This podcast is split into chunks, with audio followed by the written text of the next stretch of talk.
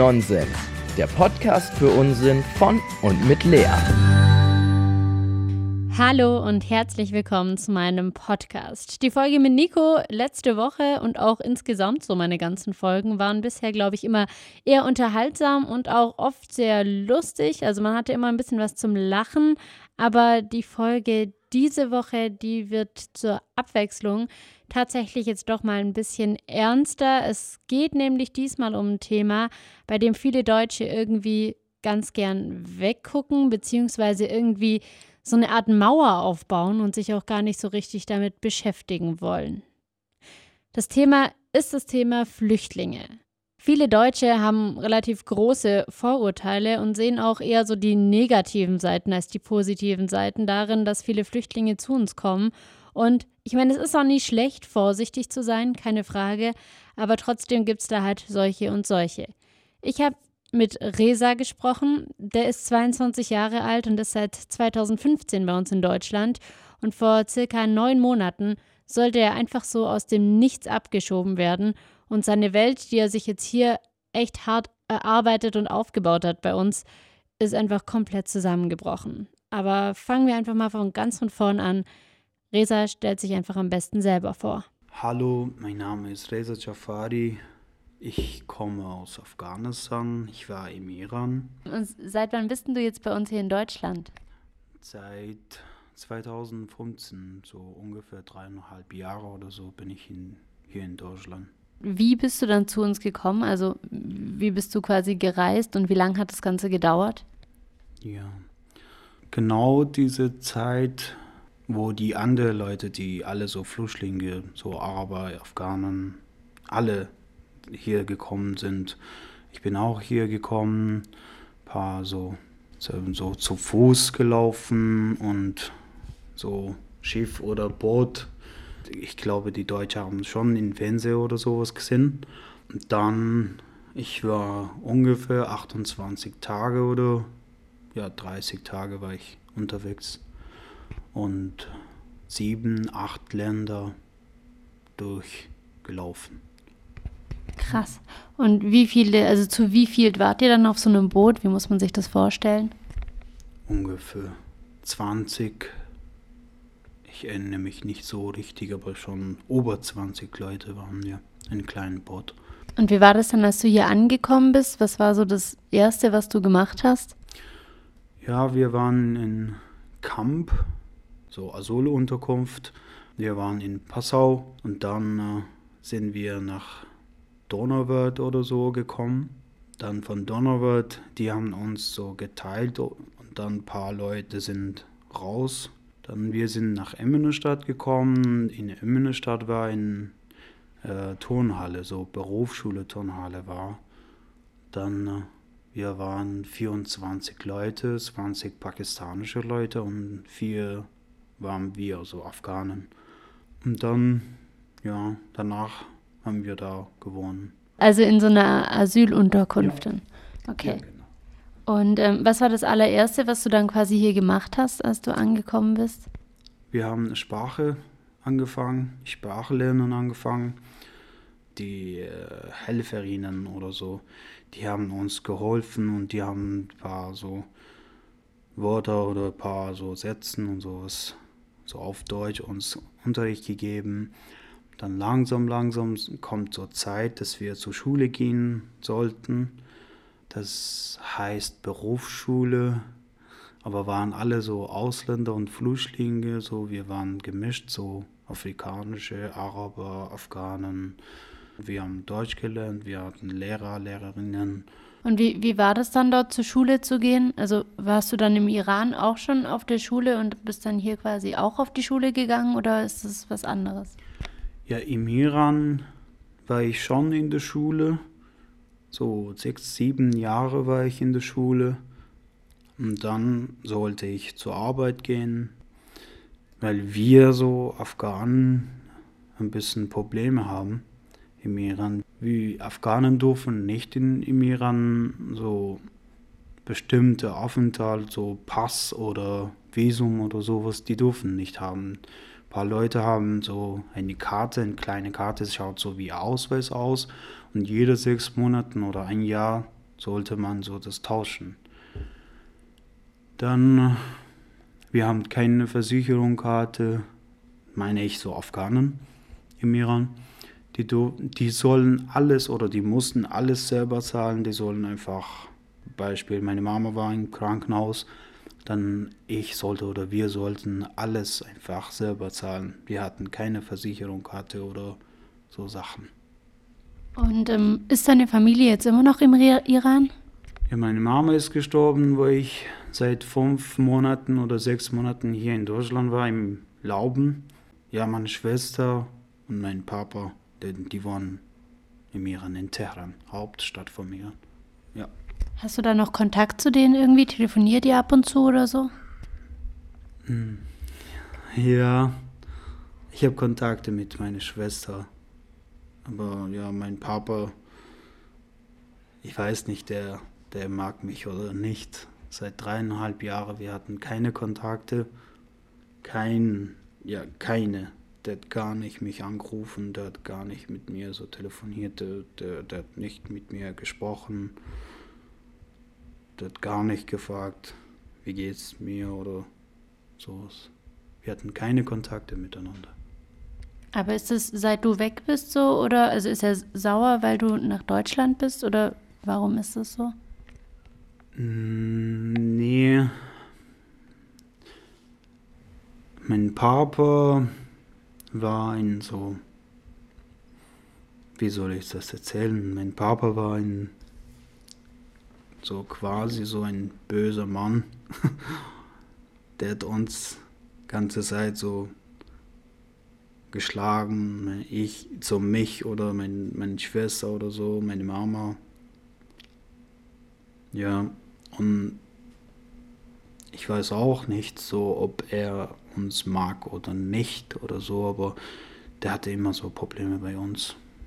Ganze Zeit, jeden Tag. Jeden Tag so beleidigen, Schlagerei. Ja, oft bei uns. Okay, boah, heftig. Und du bist ja dann hierher gekommen, aber hier hast du ziemlich schnell einen Anschluss gefunden, oder? Mhm. Ja, nach ungefähr nach vier Monaten, weil ich immer so von Helferinnen oder so von Leuten, von deutschen Leuten, dass die uns geholfen haben, die, die haben uns gesagt, wenn man hier so Sprache lernt, wenn man hier so zur Schule geht und Zeugnis und so Sachen, oder Ausbildung findet, dann darf man schon hier bleiben. Dann, wir haben versucht, dass wir Sprache lernen und dann Sport ist auch mein Hobby. Dann dachte ich, das ist echt gut. Eine Seite kann ich einfach so Deutsch lernen, bin ich zwischen deutsche Leute und deutsche Jungen und sowas. Dann an der Seite kann ich Sport machen und Fußball spielen. Und dann bin ich zu Heiligkreuz zuerst gegangen. Ja, und dort habe ich Fußball gespielt, ganze Liga, glaube ich. Dann habe ich mich so getauscht. Dort auch habe ich Fußball gespielt bei zweiter Mannschaft. Und irgendwann konnte ich nicht mehr. Die haben schon gefragt, warum kommst du nicht und so. Und dann habe ich gesagt, ja, ich kann nicht leider kommen, weil ich noch nicht weiß, ob ich hier bleiben durfte oder nicht. Dann, dann habe ich abgesagt. Okay. Ja. Und dann stand ja im, was habe ich mir aufgeschrieben, im April stand dann irgendwie auf einmal die Polizei vor deiner Tür, oder wie war das? Ja. Ja, ich war raus. Irgendwann ungefähr so um 5 Uhr oder halb sechs hat ein Freund mich angerufen und hat gesagt, ja, pass auf dich auf. Hm, ja, warum? Ja, die Polizei sind hier und die, die suchen nach dir und die wollen einfach dich ab, abholen und das war gleiche Tag, dass Abschiebungszeit war. Die, ja, die wollten mich abholen und direkt zum Flugzeug. Und was ist dann passiert? Also bist du dann, hast du dich dann versteckt oder, oder was hast du dann gemacht, als du gewusst hast, die suchen mich jetzt? Ja, ich bin nicht nach Hause gegangen. Ich habe gewartet. Die sind weggegangen und danach bin ich nach Hause. Dann, Ich wusste auch nicht, was soll ich machen. Ich war total verrückt. Ich habe so ganze Zeit geweint und ich wusste wirklich nicht, was, soll, was sollte ich das in diesem Thema oder in dieser Situation machen. So Leute wie wir, wir, wir haben keine Heimat. Wir haben, wir wissen noch nicht, woher kommen wir. Kinder wie ich, die, wir haben richtig Probleme. Wir waren im Iran, wir sind so im Iran aufgewachsen und dann, aber unsere Eltern waren so afghanische Leute und die iranische Leute nennen uns so Afghanen und ein paar beleidigen es auch dabei immer. Und die Afghanen nennen uns auch so iranische Leute und auch ein paar beleidigen dabei. Und dann wusste ich wirklich nicht, wo Polizei bei uns war. Ich wusste nicht, was sollte ich machen. Ich habe immer versucht, irgendwas Lösung finden. Ich habe mit tausend Leuten gesprochen und die, niemand konnte helfen. Und ich habe immer so Frage gestellt, ja, was konnte bedeuten oder wir haben alles gemacht, obwohl ich total so traurig war, obwohl ich alles verloren habe oder so. Ich habe versucht, ich habe versucht, Sprache lernen, ich habe versucht, integrieren, ich habe versucht, einfach deutsche Freunde, Freundinnen oder sowas finden. Ich habe versucht, alles. Ich habe Fußball gespielt, ich habe ich hab nicht was falsch oder Fehler gemacht. Ich war gar nicht bei Polizei oder bei irgendwas Strafe oder sowas. Und dann kommen am Ende so Polizei und wollen mich abholen.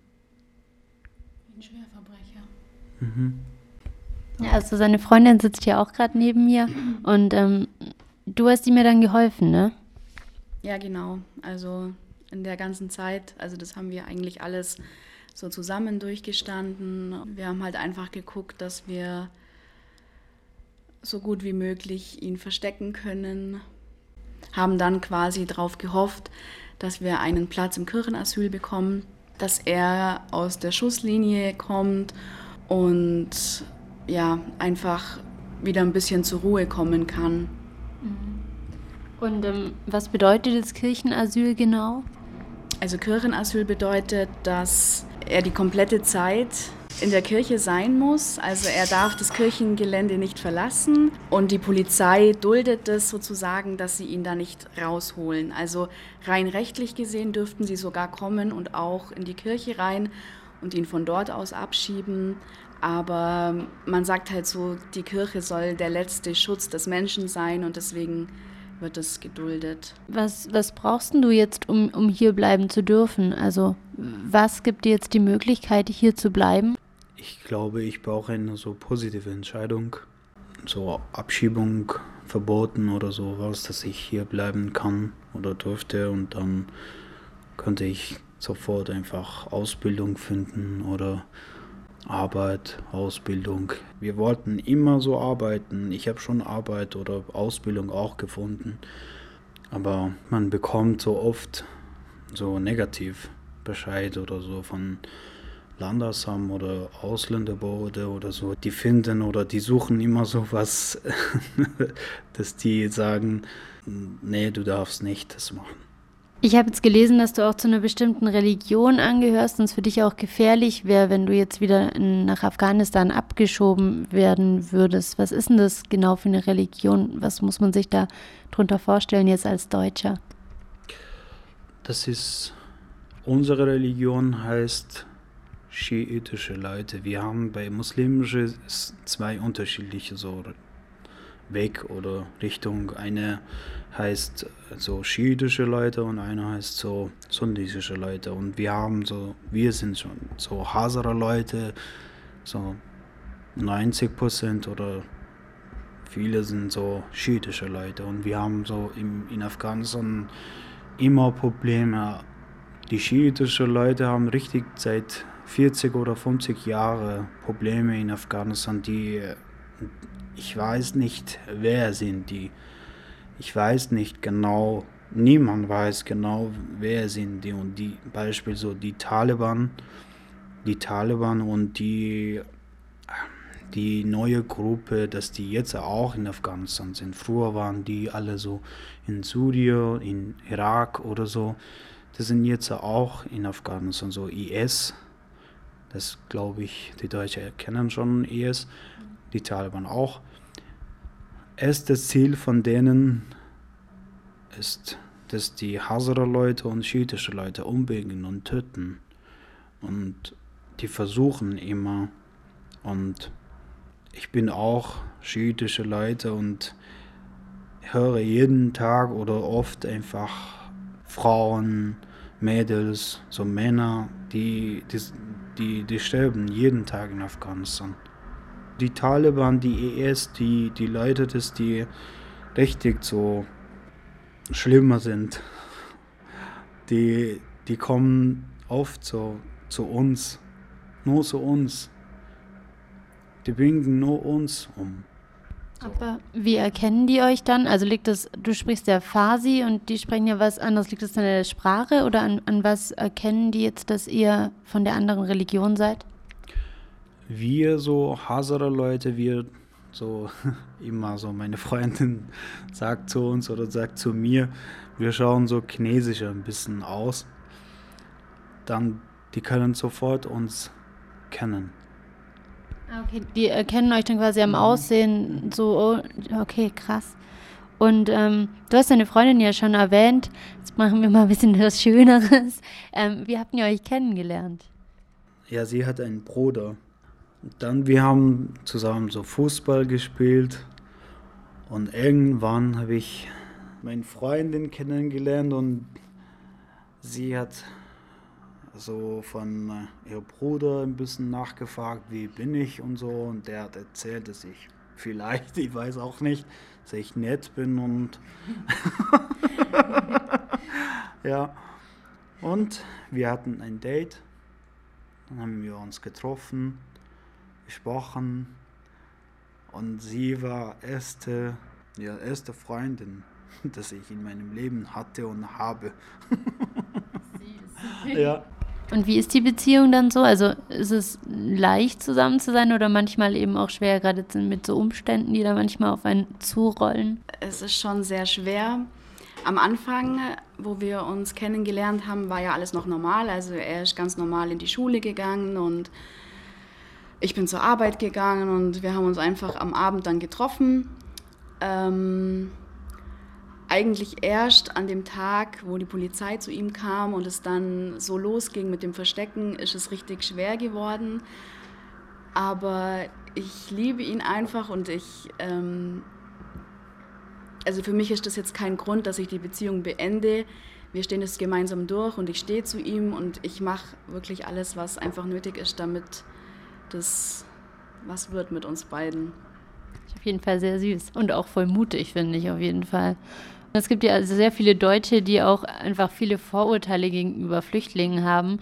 Und ähm, was hat, also was sagt deine Mutter zum Beispiel dazu jetzt, dass du mit ihm zusammen bist? Mö mögen die sich oder hat deine Mutter am Anfang Bedenken gehabt? Weil wenn ich jetzt so von mir ausgehen würde, ich weiß nicht, ich glaube, meine Mutter wäre erstmal so, oh, okay. Also könnte ich mir vorstellen. Ich weiß nicht, wie das bei dir war.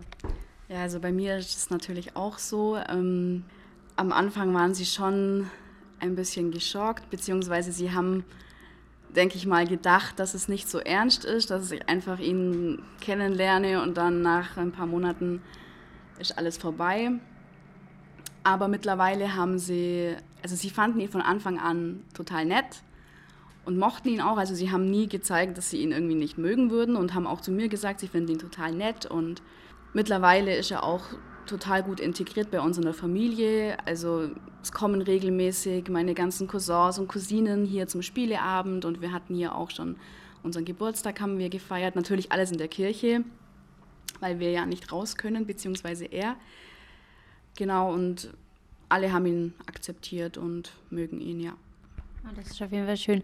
Aber habt ihr jetzt irgendwie schon so mit Vorurteilen zu kämpfen gehabt? Weil man kriegt es ja schon oft mit, dass Deutsche zum Teil schon sehr voreingenommen jetzt an das Thema Flüchtlinge rangehen. Viele Deutsche kennen keine Flüchtlinge und deswegen sehen sie einfach nur das, was man immer hört in den Nachrichten und man bekommt auch einfach nur die schlechten Sachen mit, aber wie viele tausend Flüchtlinge einfach sich super integrieren, hier leben wollen, sich ein Leben aufbauen wollen und alles dafür geben, das bekommen die Leute nicht mit und das ist eben das Problem. Am Anfang haben schon auch viele gesagt, hey, pass auf, äh, du weißt nicht, was will der von dir oder möchte er einfach nur hier bleiben und dann eine deutsche Frau heiraten.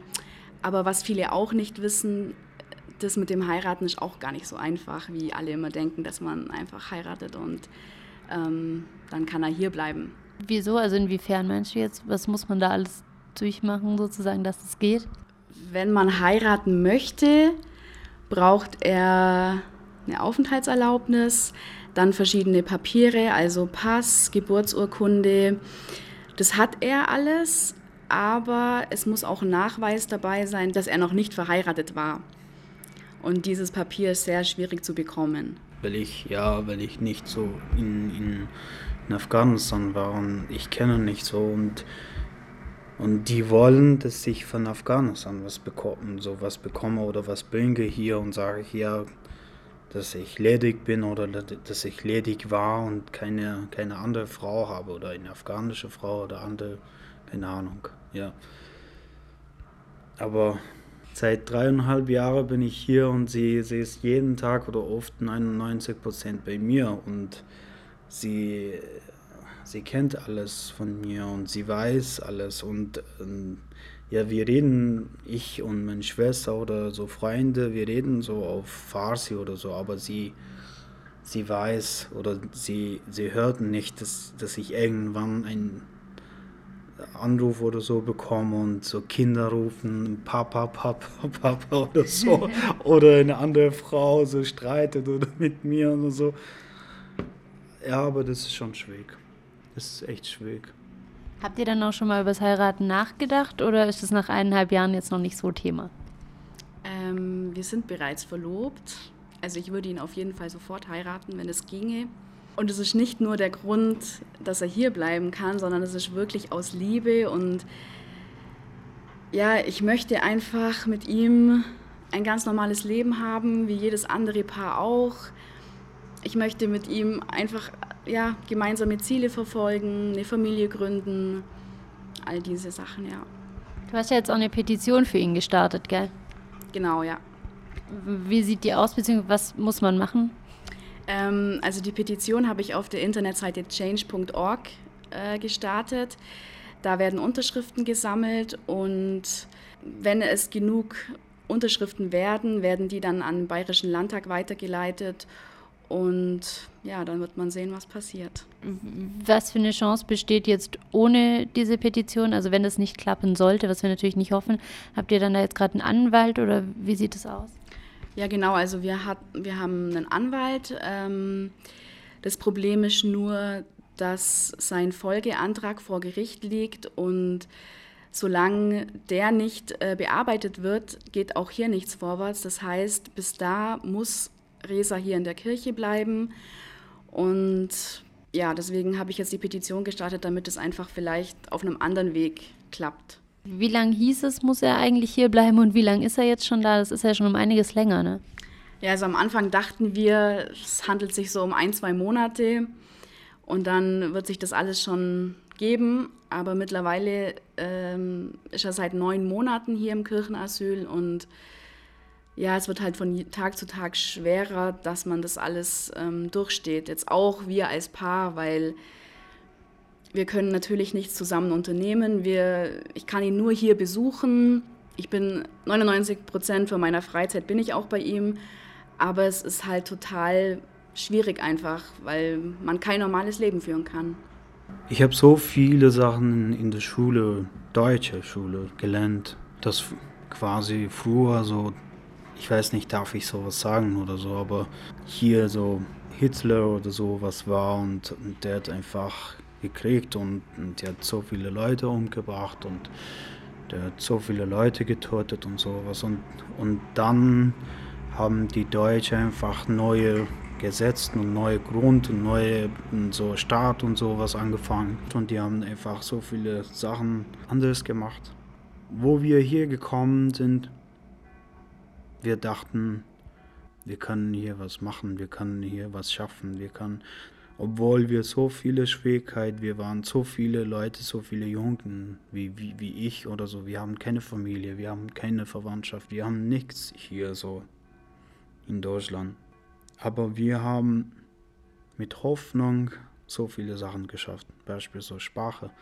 Natürlich nach drei oder vier Jahren kann man nicht so perfekt oder sowas Deutsch reden und sprechen oder so, aber wir haben versucht. Und einzige, das ich wirklich sagen will, wir sind nicht Tiere. Wir sind nicht Tiere. Und bitte, bitte, bitte, bitte, verkaufen nicht uns.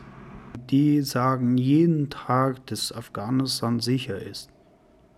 Aber wenn man selber einfach alles schaut, in Fernsehen, Zeitung, Internet, Facebook und so, jeden Tag gibt es immer so in Afghanistan Anschlag, gibt es immer so Umbringen, gibt es immer so Töten, gibt es immer so Frauen, Kinder, und, und Familie und so viele, dass die jeden Tag sterben in Afghanistan. Und dann, wir sollen nach Afghanistan. Und so Leute wie ich, wir haben keine Heimat. Wir haben wirklich keine Heimat. Ja, die Leute nennen uns einfach Afghanen. Aber sowas, das ich erzählt habe, das, wir sind ganz andere Menschen. Wir wissen nicht, woher kommen wir. Wir wollen nur ein normales Leben haben. Wir wollen einfach ganz normal, ohne Krieg, ohne Kämpfen oder so hier leben, irgendwo leben. Ich weiß nicht, dass ich darf oder nicht, ob ich darf sowas erzählen. Ich habe ein paar Mal so Praktikum gemacht. Die Deutsche, dass die uns nicht kennen. Die denken, dass die nennen uns, manche so nennen uns einfach so Steuerfresser. Ich habe auch meinen Freunden am Anfang erzählt, wir sind nicht Steuerfresser. Wir wollen arbeiten. Deswegen haben wir Sprache gelernt. Deswegen haben wir versucht. Deswegen haben wir alles. Aber ja, manche Deutsche wissen nicht.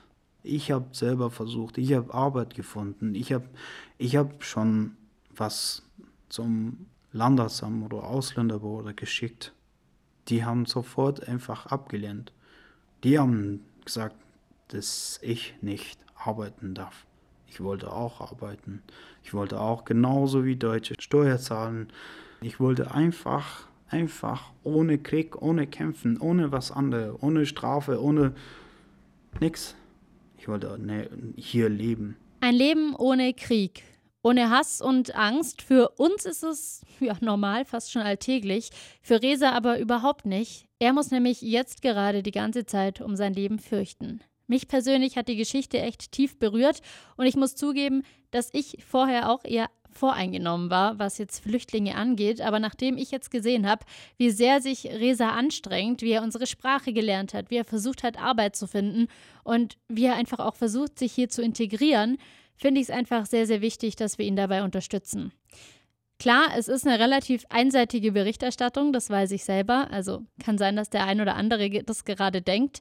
Aber es ist beabsichtigt eigentlich jetzt eine einseitige Berichterstattung beziehungsweise eine positive Berichterstattung über einen Flüchtling, weil ich finde, dass wir so wahnsinnig viel Negatives von Flüchtlingen jeden Tag um die Ohren gehauen kriegen, dass ich es wichtig finde, dass man auch mal eine positive Geschichte erzählt und die dann auch mal hervorhebt, indem man nicht gleich wieder mit irgendwas Negativem ankommt. Und wenn euch Resas Geschichte auch so bewegt hat wie mich und ihr ihm helfen wollt, bei uns zu bleiben, dann unterschreibt doch die Petition von seiner Freundin auf changes.org. Den genauen Link dazu, den findet ihr in meiner Instagram Story und dann auch noch unter meinem dazugehörigen Post. Ihr könnt natürlich auch bei Google einfach drei Wörter eingeben und zwar sind das helfen, Resa und Allgäu. Resa schreibt man R-E-Z-A und dann müsste eigentlich gleich der zweite Vorschlag der richtige sein. Wir sollten aufhören, alle Menschen über den Kamm zu scheren. Ganz egal jetzt, ob es Single-Frauen sind, die sagen, äh, alle Männer sind gleich, oder ob es Berufsbezeichnungen sind zum Beispiel. Man sagt ja auch oft so, boah, komm, der Beamte wieder. Oder jetzt wie in diesem Fall eben Ausländer oder Flüchtlinge. Es gibt immer solche und solche und es gibt auch nicht immer nur schwarz und weiß. Reza hat versucht, ein ganz normales Leben bei uns zu führen, sich ganz normal einzuleben. Und ich finde, wir sollten ihm die Chance einfach geben, ohne Angst, ohne Tod und ohne Krieg hier sein Leben mit seiner Freundin zusammen führen zu können, weil er es einfach verdient hat. Ja, und das war auch schon die Folge für heute. Ich hoffe, ihr konntet für euch irgendwas draus ziehen, selbst wenn ihr nicht unterschreibt, dass ihr vielleicht einfach mit weniger Vorurteilen an bestimmte Dinge rangeht. Und wie immer, auch bei meinen anderen Folgen, die vielleicht ein bisschen lustiger sind, gilt auch hier wieder, ich freue mich sehr über Feedback. Schreibt mir gern eure Meinung oder einfach, was ihr zu dem Thema denkt oder auch gern einfach eure Gedanken, die ihr hattet, während ihr die Folge gehört habt. Ähm, auf Instagram am besten. Ich heiße Sudeldeckdudel, steht auch in der Beschreibung nochmal drin, wie man es schreibt. Und ja, ich bin gespannt, was ihr mir da für Feedback gebt und was so eure Meinungen dazu sind. Auf iTunes, falls ihr es da gerade anhört, würde ich mich natürlich auch sehr über eine Bewertung freuen. Sind ja nur ein, zwei Klicks. Also entweder ihr klickt einfach nur auf die Sternchen drauf oder was noch cooler wäre für mich natürlich, wenn ihr einfach noch einen Satz dazu schreibt und einfach schreibt, wie ihr meine Podcasts so findet. Das gibt nämlich mir nochmal Feedback und ich steige auch bei iTunes in den, in den Podcasts ein bisschen auf. Und ansonsten denkt drüber nach und ja, wir hören uns nächste Woche wieder. Bis dann.